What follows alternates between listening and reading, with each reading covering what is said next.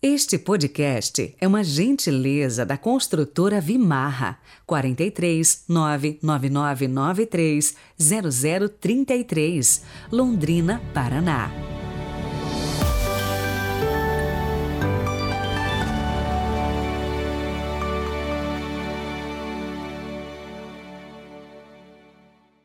Senhor, eu não sou digno de que entreis em minha morada mas dizei uma só palavra e serei salvo.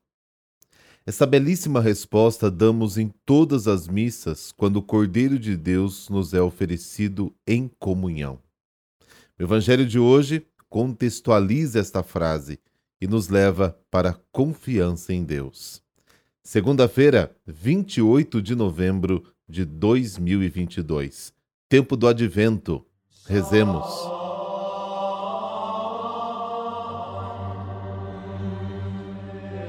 Pelo sinal da Santa Cruz, livrai-nos Deus, nosso Senhor, dos nossos inimigos.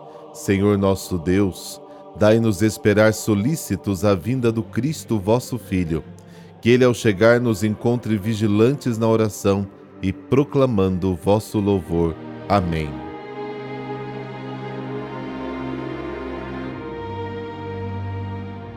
Mateus capítulo 8, versículos de 5 a 11. O Senhor esteja convosco, Ele está no meio de nós. Proclamação do Evangelho de Jesus Cristo segundo Mateus. Glória a vós, Senhor.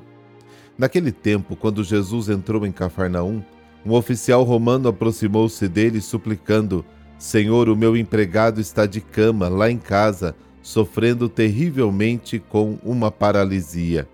Jesus respondeu: Vou curá-lo. O oficial disse: Senhor, eu não sou digno de que entres em minha casa. Dize uma só palavra e o meu empregado ficará curado. Pois eu também sou subordinado e tenho soldados debaixo de minhas ordens. E digo a um: vai, e ele vai, e a outro: vem, e ele vem.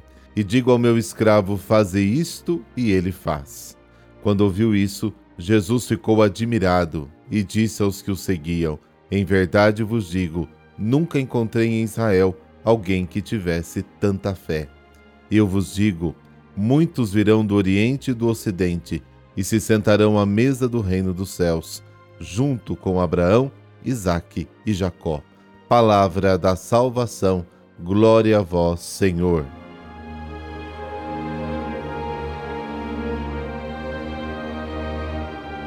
Quem procura Jesus é um pagão, soldado do exército romano que dominava e explorava o povo.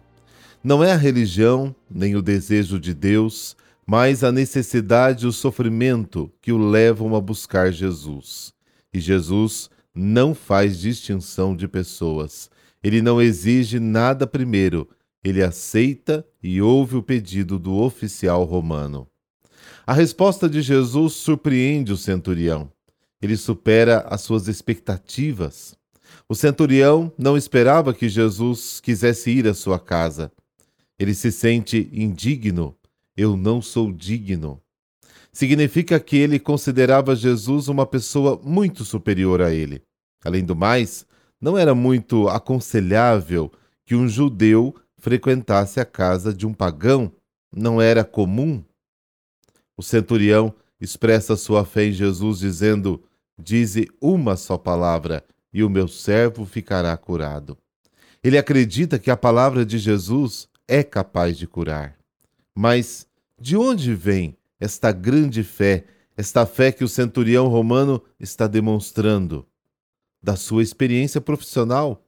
Ele era centurião, ele tinha gente que o comandava e tinha gente que era comandado por ele. Porque quando um centurião manda, o soldado obedece. Ele deve obedecer. Então imagine Jesus, basta ele dizer uma palavra e as coisas acontecem conforme a palavra dita. Ele acredita que a palavra de Jesus contém uma força criativa insuperável. Jesus fica admirado e elogia a fé do centurião.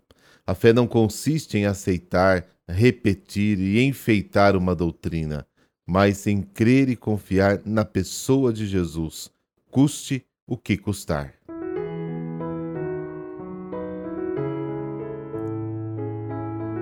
Santa Catarina Labouré.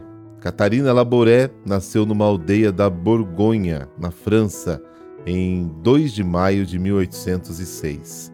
Nesta numerosa família de pobres e camponeses, ela, desde os nove anos, teve que assumir o cuidado dos irmãos menores por causa do falecimento prematuro da mãe. Mais tarde, em abril de 1930, com permissão do pai, entra no noviciado das Filhas da Caridade, congregação fundada por São Vicente, voltada para a assistência dos pobres, dos doentes, das crianças e idosos. No dia 19 de julho do mesmo ano, Nossa Senhora lhe aparece a primeira vez. Na noite de 27 de novembro, na sua terceira e última aparição, a Virgem lhe apresenta uma imagem, dizendo: Manda cunhar uma medalha por este modelo. As pessoas que a trouxerem com fé e devoção receberão grandes graças. Dois anos depois, após severo inquérito canônico para verificar a autenticidade das aparições, o arcebispo de Paris autorizou a fabricação das medalhas. Na imagem desta medalha de Nossa Senhora das Graças, raios saem de suas mãos para a terra, sendo, segundo a Virgem, o símbolo das graças que derramo sobre todas as pessoas que as pedem. Só no período de quatro anos foram cunhadas 20 milhões de cópias, porque o Papa Pio XII disse o seguinte: Desde o primeiro momento, esta medalha foi instrumento de tão numerosos favores, tanto espirituais como temporais, de tantas curas, proteções e, sobretudo, conversões, que a voz unânime do povo a chamou desde logo medalha milagrosa. Após o noviciado, irmã Catarina foi enviada a um asilo em Paris para cuidar dos idosos e doentes. Durante 46 anos trabalhou nos serviços mais humildes e desprezíveis, lavando, cozinhando, limpando, sempre com amor.